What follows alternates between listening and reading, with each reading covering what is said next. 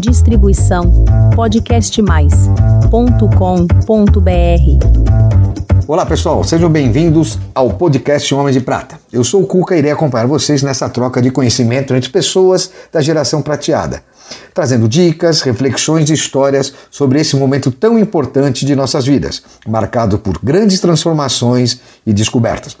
Acompanhe agora mais um episódio do nosso programa. E não se esqueçam de seguir a gente no nosso canal do YouTube e nas redes sociais, Instagram, LinkedIn e Facebook. Homens de Prata, uma geração de valor.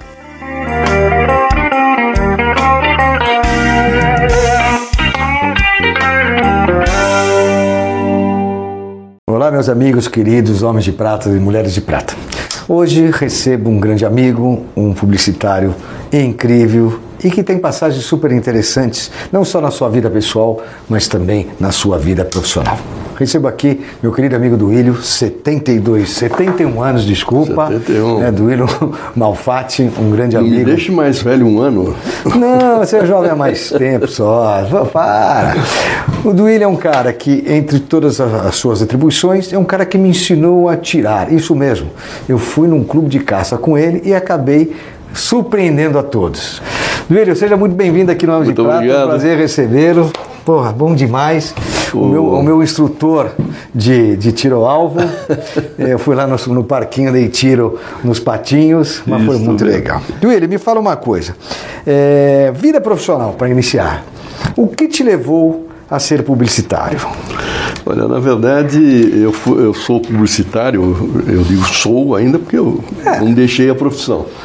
Ah, por puro acaso, porque um amigo meu que trabalhava numa agência um dia me encontrou. Eu não trabalhava em, em publicidade, eu trabalhava. Mas eu trabalhava em feiras e exposições na Alcântara Machado, Boa, feiras e exposições. Ele me encontrou. Mas ninguém sabe disso, né? Ninguém sabe disso.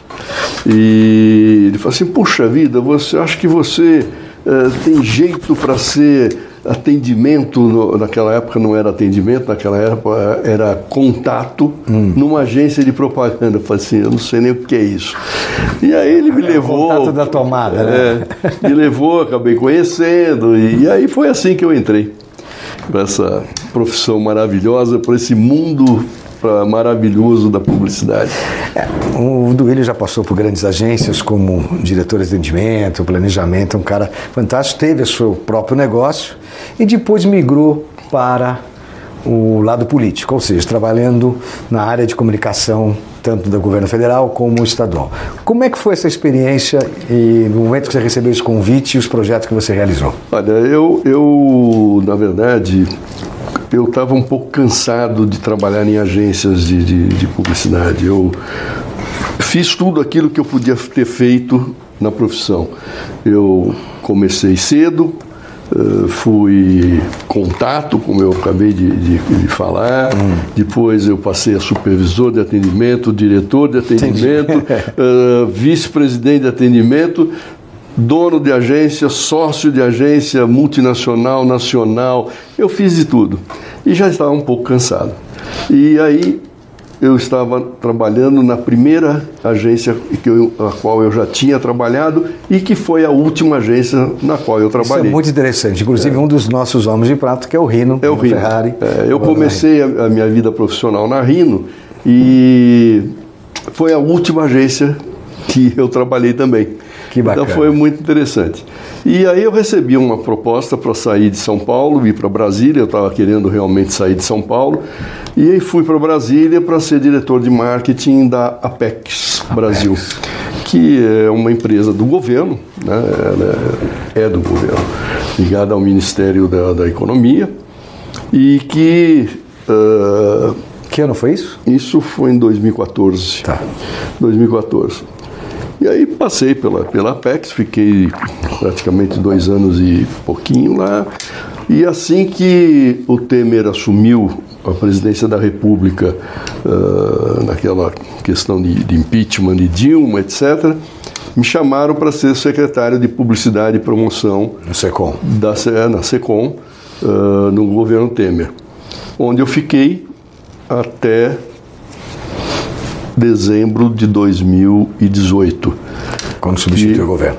quando, quando terminou o mandato dele.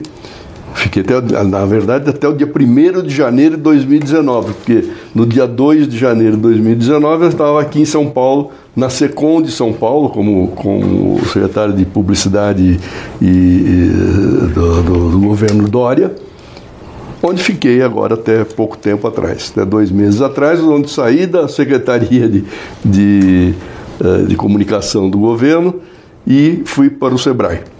Tá, hoje Sebrae você, São Paulo. Hoje você é coordenador de projetos especiais de comunicação. Hoje sou coordenador de projetos especiais do, do Sebrae São Paulo.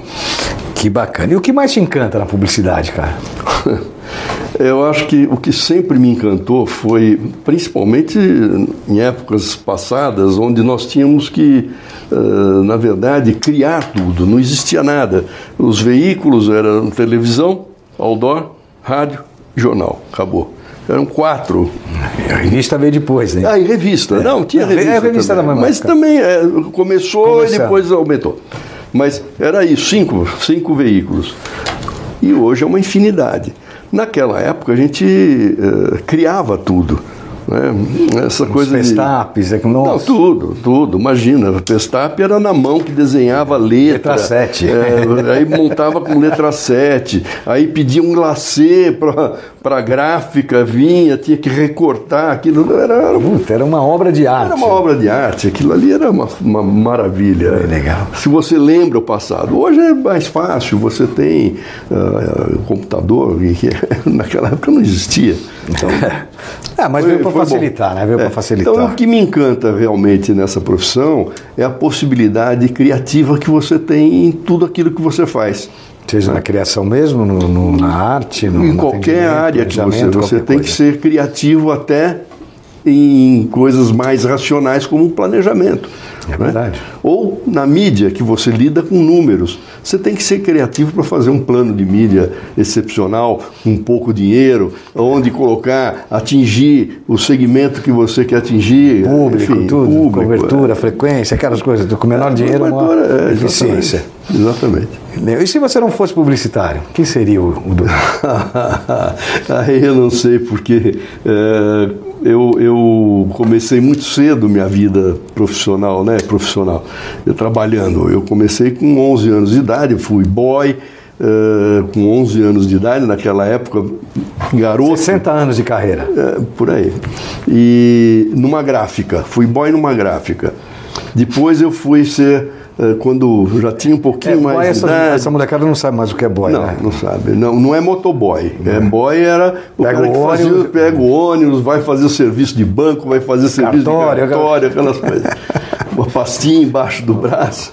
E depois de um tempo, eu fui para a parte administrativa dessa gráfica, até que surgiu uma possibilidade de eu ir para a Sears, para ser vendedor na Sears. Isso eu já tinha 15 anos e 14, 15 anos. 15 anos de idade eu fui na ser vendedor Sears, na, na sessão de cine, foto, som. Então você vê, eu fui trabalhei numa né? gráfica, né? depois na sessão de cine, foto, som da Sears. E depois da Sears, é, já bem mais para frente, eu tinha 19, 19 anos, eu fui trabalhar na Alcântara Machado é, feiras e exposições. Tudo era ligada. E daí pro, pro meu amigo me convidar para ir conhecer a agência, foi um pulinho. Foi você assim foi para comecei. Aí eu fui embora para Rino. Que bacana, é. E me fala uma coisa, você apesar de trabalhar na política, você é muito ligado na política? Não, eu não sou ligado, não. É até engraçado porque. Uh, é, nós já conversamos isso particularmente. É, eu falei, porra, não é possível, o cara vive na política. Eu tenho um amigo que ele não se conforma de eu estar trabalhando em, em política. Em, em, política, não, eu não trabalho em política, eu trabalho para governo. Né? Que é diferente de fazer campanhas políticas, eu nunca fiz, não faço. Mas uh, eu nunca gostei de política. Tema político. É, nunca gostei. Eu achava estranho para mim. Até o dia que eu fui para a PEX. E aí, obviamente, o bichinho pica. Né? É, não tem jeito. Né? Não tem jeito. E aí acabei realmente conhecendo um pouco desse lado político. Explica um pouquinho o que é a Apex, muita gente não sabe que a é. A Apex é, é agência de promoção de, e atração de investimentos uh, do governo federal. Tá, são feiras internacionais. Tudo. É, feiras você, o Brasil participa. É onde o Brasil participa. Agora, por exemplo, tá em Dubai, quem está promovendo a feira é a Apex que está fazendo. Né? Legal, Apesar de que essa semana é a semana de São Paulo.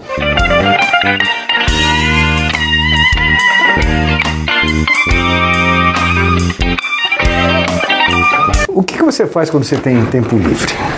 Ah, eu, eu gosto muito de, de, atirar, como você sabe, que eu te levei lá no clube para. Pra... No qual eu dei um show. Você... Fala em público. Eu dei, eu dei um show. Ele acertou um prato, foi, mas foi muito bom porque foi o primeiro prato. Depois não acertou mais mas nada. também não, nem me atrevi a dar mais um tiro. mas uh, eu gosto de atirar, eu gosto de pismo, inclusive fui dono de uma hípica na Granja Viana. Minha filha, ela salta, eu saltei, uh, hoje não, não faço mais, mas a minha filha continua uh, saltando no, no, no, É uma paixão. Né? Provas. Né? É uma paixão. E, e, fora isso, você tem outros esportes, inclusive você parou de, de fazer por causa do ombro? Não, não, esse foi o tênis, né? Que eu parei de fazer, jogar tênis, porque eu tenho eu rompi tendões, aí eu não, não quis operar e para não operar eu deixei de fazer. É, vai fazer coisa é. que não deve, né? Para a idade, quis. Não, coisa que, que é... não deve, espera. É, Isso... tá bom, tá bom. não é bem assim. Você estava achando que era o quem? Um jogador do McEnroe, alguma coisa? É, não, não, eu gosto muito do tênis, mas não chego a. Cara, tanto. faça como eu jogo beat tênis agora. É. Facinho, Aquela cai na petequinha, areia. né? É, petequinha, cai na areia e ó, é muito divertido. Escuta, a sua filha, você falou que ela é uma amazona. Ela né? é. Foi influência sua? Eu acho que foi, né? Porque é, eu sempre gostei muito de cavalo e eu até lembro uma passagem assim de infância. Eu era muito molequinho, uns 5, 6 anos de idade, e eu estava na janela de. Isso, isso, eu lembro porque foi aí que começou a paixão. Estava na janela de casa à noite e naquela época tinha a polícia a cavalo. E eles pararam bem na, na, na porta assim da, da, da minha casa para descansar ou para qualquer coisa que, que valha. E eu vi da janela. Hum. Dois cavalões maravilhosos, não sei o que e tal. Eu falei, ah, mãe, deixa eu ver. Aí ela foi comigo ver cavalo, foi aí que começou a minha paixão eu, pelo eu cavalo. acho que você também é paixão por arma, que você viu a arma do cara, falei, eu vou pegar um cavalo e começo a tirar. Não, mas... isso daí já veio de, de família. Meu, meu nono e, o, e meu pai é, caçavam e... Fala um pouquinho sobre agora, você falou dos cavalos, é. do, não sei se é tiro ao alvo, tiro ao cara, como é, mas um tiro. Como é que é essa paixão pelo tiro? Não, essa paixão pelo tiro veio pela... Uh, primeiro porque eu já gostava de ir caçar com meu nono e com meu pai. Então eu caçava com eles. Uh, e depois, quando eu conheci o clube de tiro, eu conheci por um amigo meu de escola e que me levou ao clube de tiro. Naquela época era o Clube Paulistano de Tiro, uh, que hoje já não existe mais. E aí eu gostei daquela história. Só que naquela época eu não podia tirar, porque é um esporte caro. Né? Esse meu amigo podia tirar porque ele tinha condições. E já era igual que eu fui lá, cartucho, a mesma coisa? É, era cartucho, mas diferente do que, do que você pegou. Uh, aí eram armas mais rústicas. Um mais tupinique? Não, não, eram importadas, é? todas as armas ah, importadas. Mais rústicas ainda, né? Não tinha a tecnologia que envolve hoje uma arma de tiro. E a arma de tiro ao prato que é uma que modalidade. A minha modalidade? Né? É, é a modalidade olímpica que é a Fossa Olímpica, chama. Uh, que eu quase caí. Eu, onde você está? Estou na Fossa Olímpica. É, eu quase caí nessa Fossa Olímpica. Mas. Uh... Filmando. e foi daí que, que veio essa paixão pelo tiro. É. E também porque, quando acabou, a, houve a proibição de caçar no, no, no Brasil, né, uh, todo mundo se voltou outra vez para o clube de tiro que era um. E diga-se de passagem, o lugar é muito lindo. Muito bonito, né? Como é que chama? É Clube de Caça? Clube de Caça e Tiro São Paulo. Tiro São Paulo, nossa. Isso. Na altura do 42 da Castelo, né? Exato, entrada da Capela Velha. Capela Velha, é isso mesmo, é muito legal. Pô, parabéns, viu? Vocês fizeram. Você foi presidente lá, inclusive, né? Eu fui presidente. Fui um dos presidentes lá do, do e Tiro. Ah, que legal. E assim, me fala uma coisa, como é que você cuida da saúde para o futuro? Que você tem 71 anos, está em plena forma. E qual que é o segredo aí para você se manter? Não, o segredo, primeiro, você fazer exames periódicos, né? Uh, sejam eles quais forem. uh, tem que fazer. E claro, eu faço academia, eu gosto de, de, de, academia.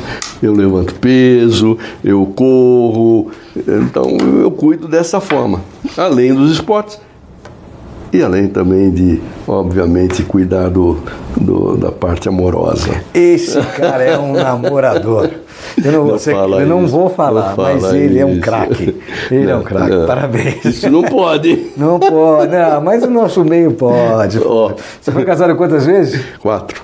Quatro vezes. Tá vendo? É um exemplo para todos nós. Né? E se precisasse casar, eu casaria a quinta, pô. Não tem pô, eu fui casado duas, cara, já.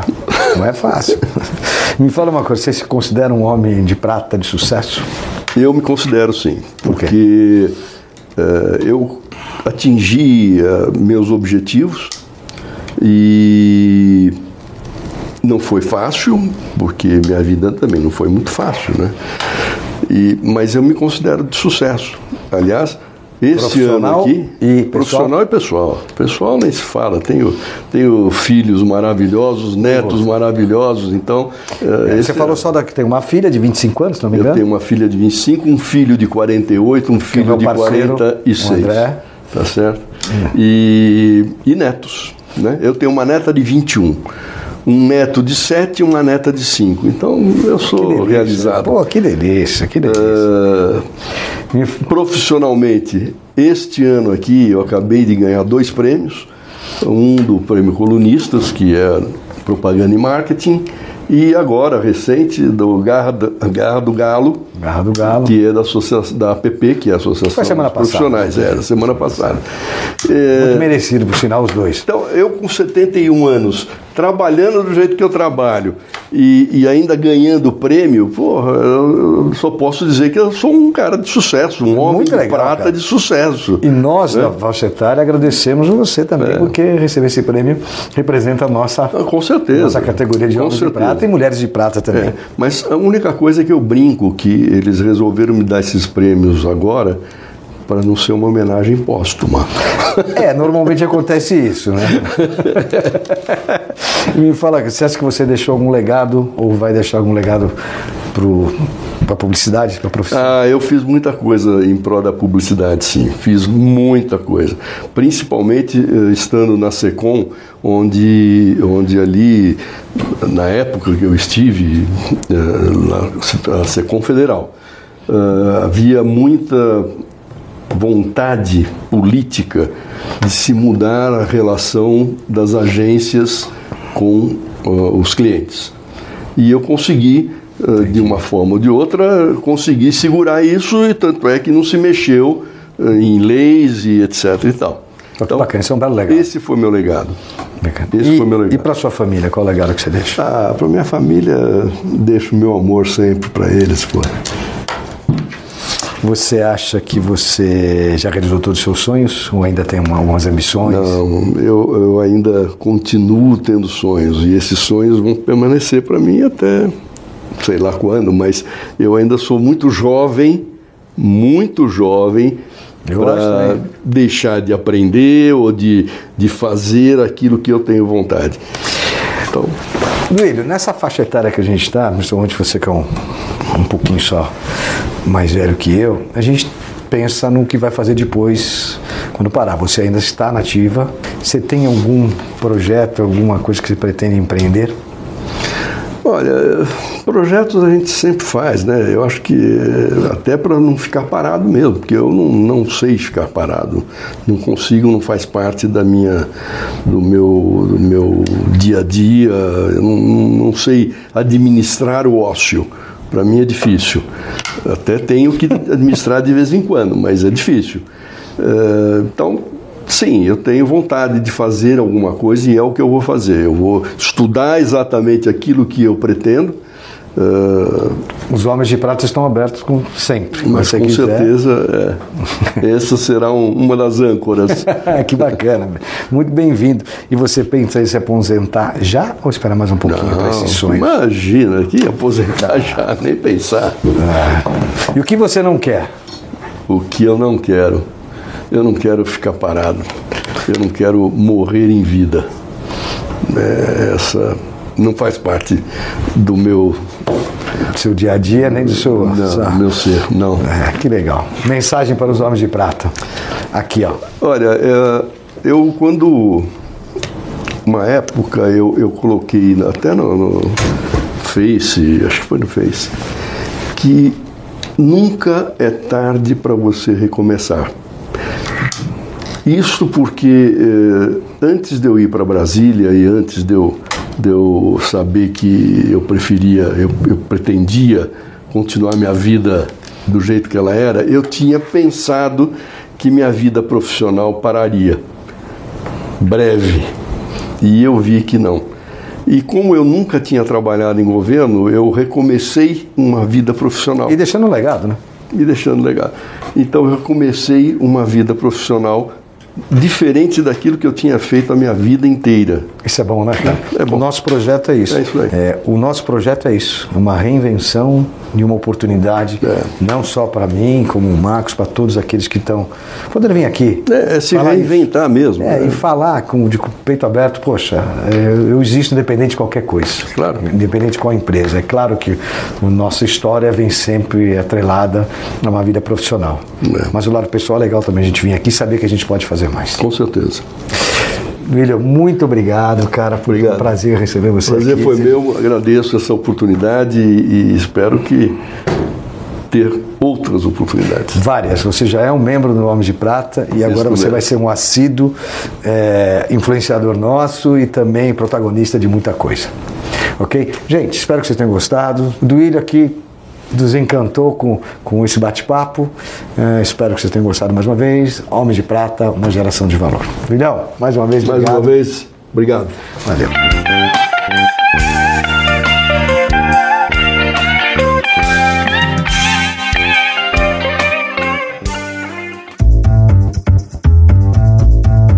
Distribuição podcastmais.com.br